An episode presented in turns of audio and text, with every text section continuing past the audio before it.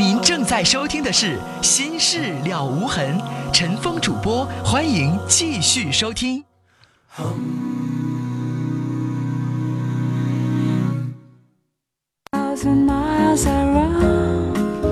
好，电视播广告之后，欢迎您继续来收听《心事了无痕》节目，我是主持人陈峰。今晚的导播呢是江浩。我们来看听友的短信内容。三个五一个零的听众说，前一个小伙可真的是不要脸了，一只脚踏两只船就已经很龌龊了，还花人家钱也不说人家半句好话，真丢家人的脸呐。三九九七的听友说，他不以为耻，反以为荣。是个人就应该有点尊严吧，而你呢？幺零二九的听众说要传情啊，亲爱的。他说的是：“亲爱的张亮，我爱你，请你不要走。”署名是陈小乐。三三六七的听众说：“刚才那孩子来到这个世界本就是个错误，还有那个女孩你说做人不能犯贱成这样，冤枉你爸妈半辈子为人了。”三幺五二的听众说：“那男孩你脸也太不要了。”吃软饭也就算了，你也得对得起人家吧，对人家好点吧。就这样还好意思打电话？怎么想的？五三零六的听众发短信说：“我的小梅，他这是传情，说我的小梅，过去我对不起你，我真诚的请求你原谅，以后我一定全心全意的对你一生一世。”三七八三的听众发了五个字儿，说：“世风日下呀。”九幺七七的听众在问说：“劳动部的秘书证和注册会计师哪个更有用呢？会计师考下来得多少钱？”首先告诉你，秘书证啊也算资格证，但是呢是做秘书行业，而注册会计师跟这个考司法证一样，有了注册会计师，你就可以到企业去做会计师了。呃，而且注册会计师的。这个考试费用相对高一些，要几千块。如果要是加上辅导的费用，就更贵了。所以你从这辅导费用上，你也能看出来哪个更重要。接下来我们要接的是二号线这部电话。您好，哎，蔡峰你好，你好，阿姨，您说。哎，我我是七十五岁一个老太太，嗯，要不然我也不会上来就管您叫阿姨啊。您说，好，谢谢谢谢啊，谢谢导播，你们导播正好给我接进去了啊。那个啥，我有个邻居吧，他老欺负我，现在把我欺负的我都要复读自杀了，我都要。您先别激动，男的女的？啊，男的。嗯。他今年五十八岁。嗯。那个因为什么呢？因为那个他老钓鱼去，钓鱼吧回来吧。整的那个两脚净鱼，你在外边剁干净，他回到门口挂挂两脚，完了那个，我我他剁完了我就扫，那个完了又把垃圾袋呢搁到这个门口，我俩就离着一尺多远，因为躺挺好，一躺躺的，他搁完以后吧，我就拿棍给他搁上船膛那么着，上船膛嘛空间很大，完了我就也没客气就把他说了，他搁那么就记仇了。记仇就是他天天给我找别扭，天天给我找别扭，就爷俩换着班倒，啊，换着班倒。但阿姨这些事儿也不至于您就要自杀吧？哎呀，实在没办法，他作呀。真的，我九点多钟睡觉吧，他九点开始砸，啊，就好像扛个煤气罐儿，砰家搁地下，弄得我那吓一跳。但是阿姨，我要告诉您，这种事儿您不搭理他，他会有羞耻；你越搭理他，他就会越猖狂，因为你对他有反应。嗯，对吧？嗯，您知道那这种事儿不至于自杀。我想跟您说，我们家楼上的那个街房顶，嗯，就是他那个现在不叫平改坡吗？嗯，那你说我可能凌晨三四点钟睡觉，他们天天早上天没亮五点钟就开始弄，是吧？然后叮叮咣咣，叮叮，我肯定没法睡。但是我没吱过声，因为相互理解嘛，是吧？但是阿姨，您这个事情，我想跟您说，一开始吧，您可能是理解。但是后来他过了，您就跟他弄僵了。那您想想，假如说我也找啊，您别那么早上干，等我起床了你再干。那你说你是不是肯定跟人吵？人可能会因为你一家睡觉，然后人就不干吗？因为五点钟大多数家庭都没起来，人都没吱声。但如果您吱声了，您把他得罪一个遍，然后回过头来您想想，他怎么可能他不报复你呢？他有气呀，对吧？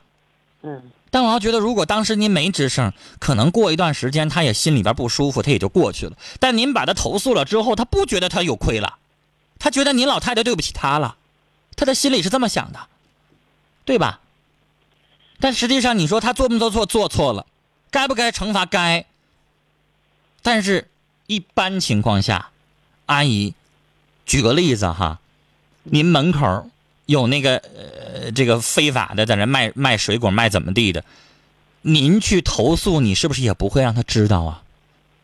对吧？你是不是也会想我，就算上媒体，我上城管，我上哪儿去报告去？我是不是不能跟人家嘱咐一句，别说我说的啊，要不然他该找我麻烦了。您是不是这么想法啊？对吧？那您看您呢？您说完了之后，直接把他批评一顿，还那人还听着了，那他听着了，然后还知道是您的，您哪怕你打我的变声热线，你别让他知道你是谁也行。你这说的清清楚楚了，那人家心里当然要报复你了，人知知道就是你说的呀，是吧？所以那阿姨就是说，我想说她绝对做错了，但是您呢，当时投诉的时候没有考虑您自己，那您看不就把您装里头了吗？是吧？就是您这事儿做的当时呢，欠考虑了，就是您把您自己摘出来呀，您没摘出来，是吧？那接下来我想跟您说，阿姨哈，既然都已经僵到这份儿上了，我认为咱两家别呛着茬儿了，越呛着茬以后那就得世代恩仇了。我估计，您说您七十五了，您跟他这么呛着，有劲吗？我就觉得吧，这大不了门口多点土什么的，也就这些小来小去的事儿，您别跟他计较了，慢慢有半年会消停。但您越计较下去，阿姨，我想告诉你，我可以找城管了，找居委会了，找社区了，教育他没问题，说的两句儿没问题。但是阿姨，我们前脚走后脚，他又得给你整气，你信不信？是我们可以呀、我可以喝下那个脸儿去把他说一顿啊，说你怎么这么不敬老，你怎么这么样？但说完了之后还是给您惹祸。对，我估计我前脚走后脚他得更厉害，去砸墙啊，去怎么地呀、是吧？是您会明白长久之计是什么呢？长久之计，我认为你们两家啊，找个人儿去给说和一下，比如说你们楼里边有没有楼长？如果没有楼长的话，谁居委会啦、派出所啦，或者是哪儿哈，最好不要找派出所，那警察一去，那那性质不一样。就居委会了、社区了，就是我我们那一带单元就有一个楼长，他专门收水费啊、收卫生费啊、收这个的。嗯就这样的人哈，或者是你找一个德高望重的这个小区当中大家都尊敬的人，去帮你两家说和一下，明白我的意思吗？您不可能您主动找他去，那你们两口你们俩人就得吵架，是吧？您找个人去帮您说说话，你说说话吧，得两头都得说，不能光说人家坏处。您说啊，你看你这么做，你对人家七十五岁老太太是不是太欺负人了？是吧？把人老太太吓个三长两短的，你要没事老砸墙，没事老气，那老太太一病了，一痛了，你不管啊？你不害怕呀？是吧？然后回过头来再说说，你说这个七十多岁的阿姨也有点问题，那你看老太太们，你别跟她计较，问题在哪儿？我们不应该让你没面子了哈，邻里街坊的全知道发生这事儿了，让你自己很下不来台了。我们也这事做的有点欠妥哈，让你不舒服了。但是相互理解一下行吗？你说邻里街坊住着门对门的，你们这么闹下去的话，谁也不见抬头不见低头见，然后两个人还这么弄，都不得劲儿啊，是吧？相互都退一步，是不是就都好了？但这个事儿可能有个过程，我估计说完了之后，他不至于马上好，他也不可能从此对您就像以前似的阿姨叫着，但是他只要不砸墙，他不骚扰您就行了呗，您就达到目的了。您说是不是？您还想跟他处个好邻居，那不可能了，是不是？只要他别没事气咱就得了。这个事情呢，您您老可以去做，但是我的意思说，咱都抱着一个和平的态度去做，您说呢？是好吗？这样就可以让邻里之间的小事儿，最后小事化了。您刚才呢，您之前的做法不是小事化了，您是小事变大，是吧？嗯本来是小纠纷，然后上上升到斗争，那就完了，好吗，阿姨？我觉得到您这个年纪，咱就应该没事儿给自己找乐，别没事儿找气。您说是不是？是，好了哎，然后呢，您就可从您自己的需要去听，好吗？哎好，聊到这儿，阿姨再见。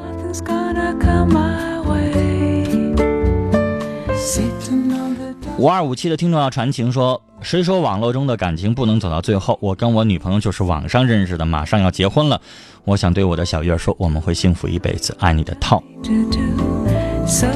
一九二三的听众说，第一个男孩可恨，那事件里边的女孩可悲，天作孽犹可活，自作孽不可活。男孩，你早晚不会有好结果的。零五七七的听众听了刚才第二位女士的事情之后，感觉心情好沉重。虽然帮不上忙，但希望她的妈妈可以减轻疼痛。愿天下所有的母亲都健康长寿。幺三六五的听众说：“再听着那小子的事儿，咱就打幺幺零，告诉警察这儿有个流氓，要不就给他揪到大街上，一人啐他一口，灭了这个蟑螂。Here resting my bones, and this loneliness won't leave me alone. ”零六三五的听众说：“我母亲也是乳腺癌晚期摘除了，服用了一些含有灵芝类的一些药物。”四五八六的听众说，阿胶类的药物也会对康复有帮助。Sitting on the dock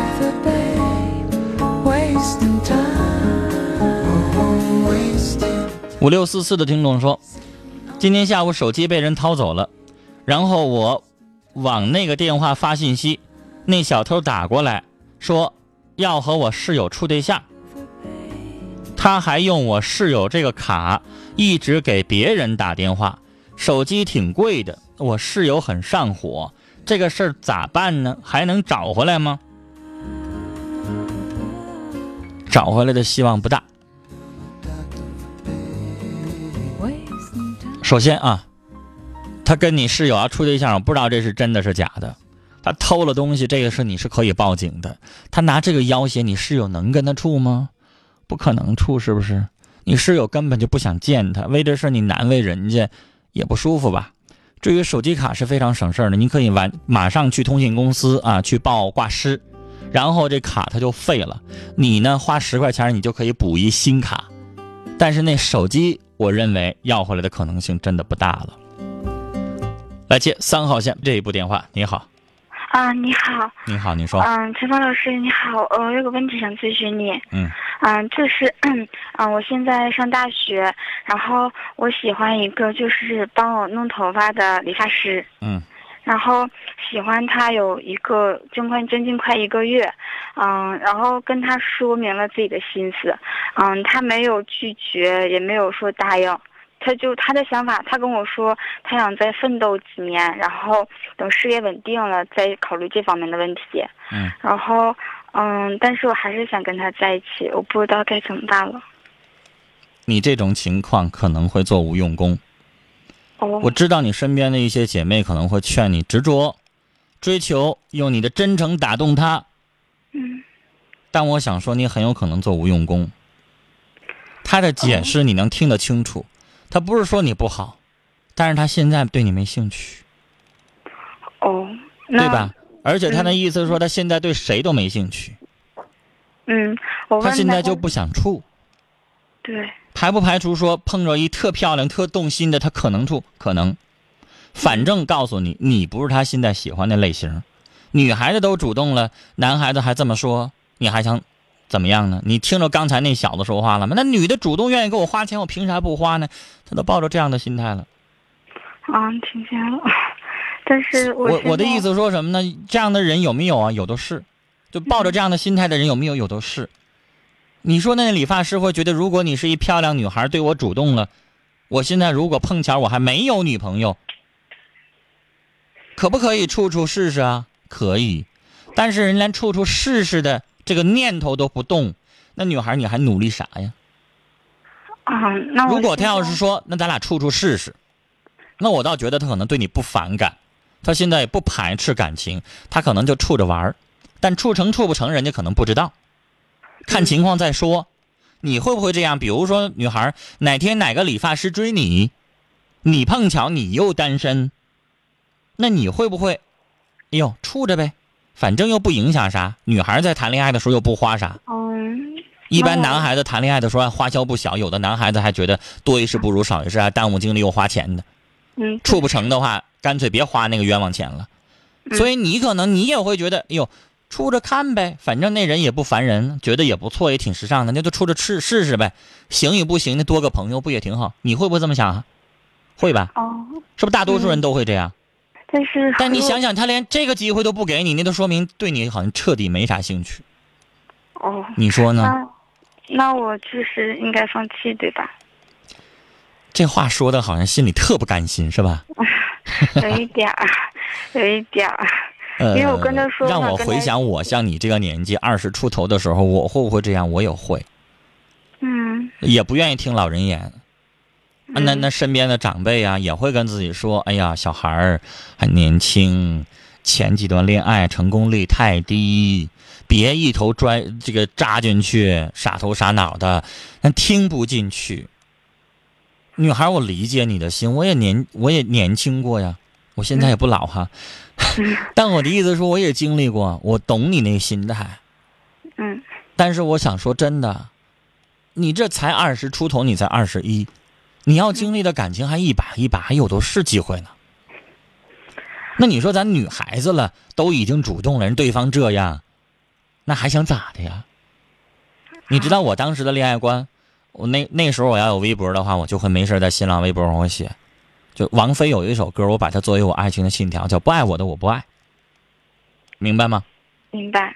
我也会主动，但我主动完了之后，对方一点反应没有，或者像你这样的不愿意搭理我，那我绝对不会像伺候大爷一样的，我没事追他，我闲没事干了，为啥呀？嗯明白吗？我我觉得那个爱情就是什么呢？两个人瞅对眼儿了，啊，但女孩的矜持，需要男孩子主动，那男孩子就主动一下，然后呢，他赶快人给你台阶下来，你就赶快下来。嗯但你都已经屈膝了，你给他台阶了，人家还不，人家还不下来，人整出一出好像人家女王似的，人家没看上咱，那咱何苦那么那么去做呢？嗯那样换回来的感情，我不觉得怎么着啊。但是我说的前提是你也要主动一下，因为这段感情你主动了，对方给你这么一个闭门羹，那就算了呗，是不是？嗯咱就优雅的，就像那小猫，你有没有研究过？它砍一跟头之后，他接下来捋捋毛，他优雅的继续走，明白吧？明白。你别都砍一跟头了，都都给你吃一闭门羹了，然后你非得你再撞上去，然后让你碰一鼻子灰，那就让咱觉得不优雅了嗯啊！那爱情美的事儿就变得不美了，就该煎熬了，就该闹心了，嗯是是吧？嗯好，嗯聊到这儿啊，好，再见。In the morning sun, I'll be sitting 我们再来看几位听友的短信。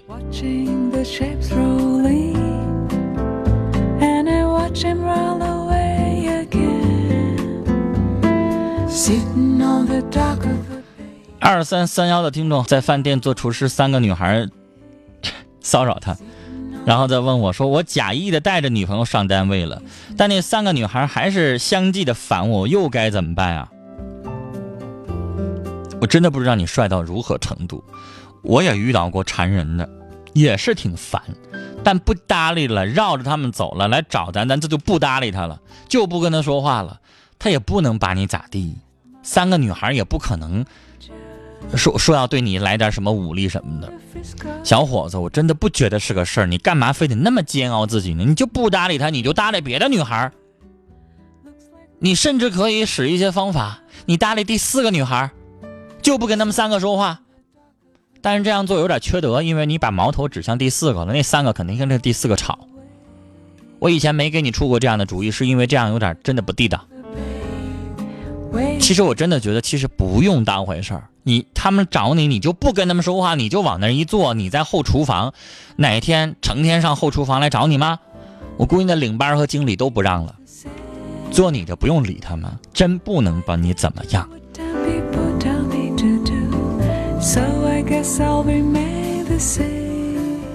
五七二幺的听众的短信，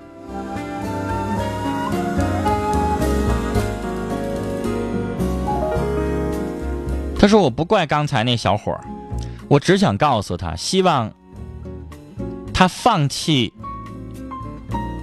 喜欢的女孩选择喜欢他的女孩，因为真爱难求，珍惜爱你的他吧。你觉得他还能珍惜吗？曾经对人家又打又骂的，你认为他还能珍惜吗？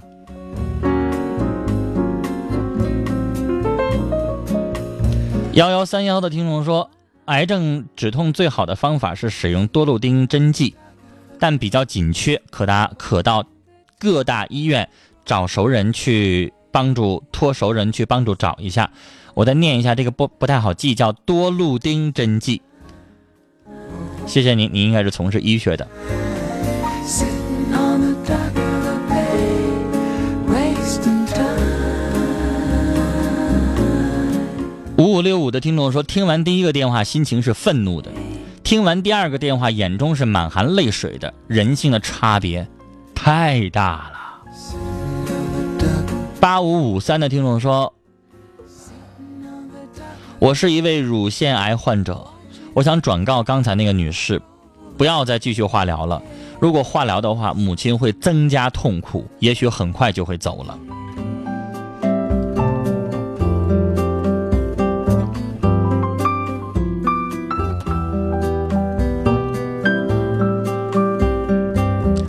一个幺三个六的听众说，不建议在节目当中去谈关于病情的话题，因为每个人的病情都不一样。哎，这我非常认同。呃，我们节目当中有的时候会有听众说，给我们一偏方呗。我以前在节目当中就不太鼓励这个事儿，为什么？首先，那偏方它没有经过那个正规的认证，就像张务本似的。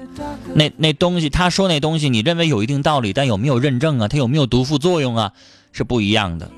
举个例子，他让生吃茄子啊，他让那个都喝绿豆绿豆汤，绿豆汤咱们觉得可能是解毒的，挺好的，清热的。但生茄子，它对有的体质好，它对有的体质它就不好。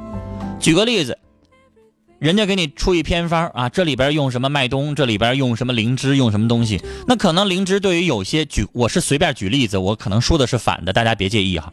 举个例子，可能那灵芝那东西对于阳虚的可能好使，那对阴虚的可能不好使。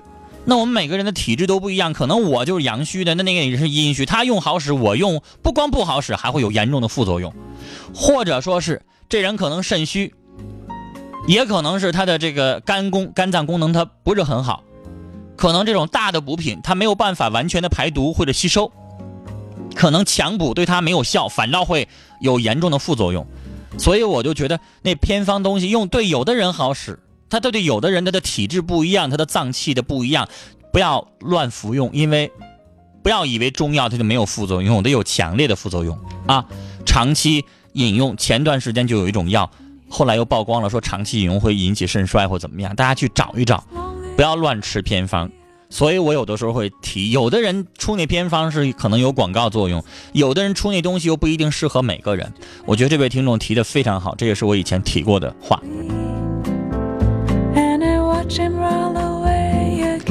九四幺七的听众说，和男朋友相处五年了，昨晚昨天发现他和另外一个女生发的暧昧短信，他求我原谅他，我该怎么办呢？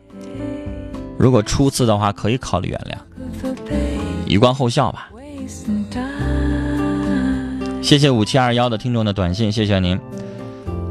五八七二的听众说，女儿今年高三，这几回考试考的都不太好，都不到五百。她想找个家教，您说行吗？如果您家条件不差钱儿的话，可以试试。但如果您要觉得条件太一般了，那就让他努力。但是我觉得这个时候花点钱，哪怕花几千块钱，最后能考上一学校，那高啥不花呢？就差这么一哆嗦了，十二年都培养完了，您说呢？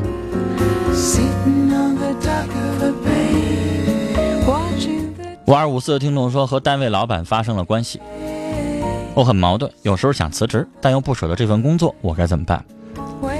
你的单位老板他要是一年轻风流帅气的，问题倒不大；但如果已经是结了婚的，那你当然这做的是错事儿了。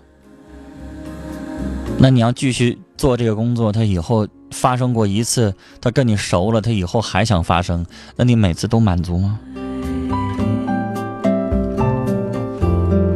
好了，听众朋友，时间的关系，我们这一期的节目到这里结束了，感谢您的收听。明晚同一时间，欢迎您继续收听《心事了无痕》节目，再会。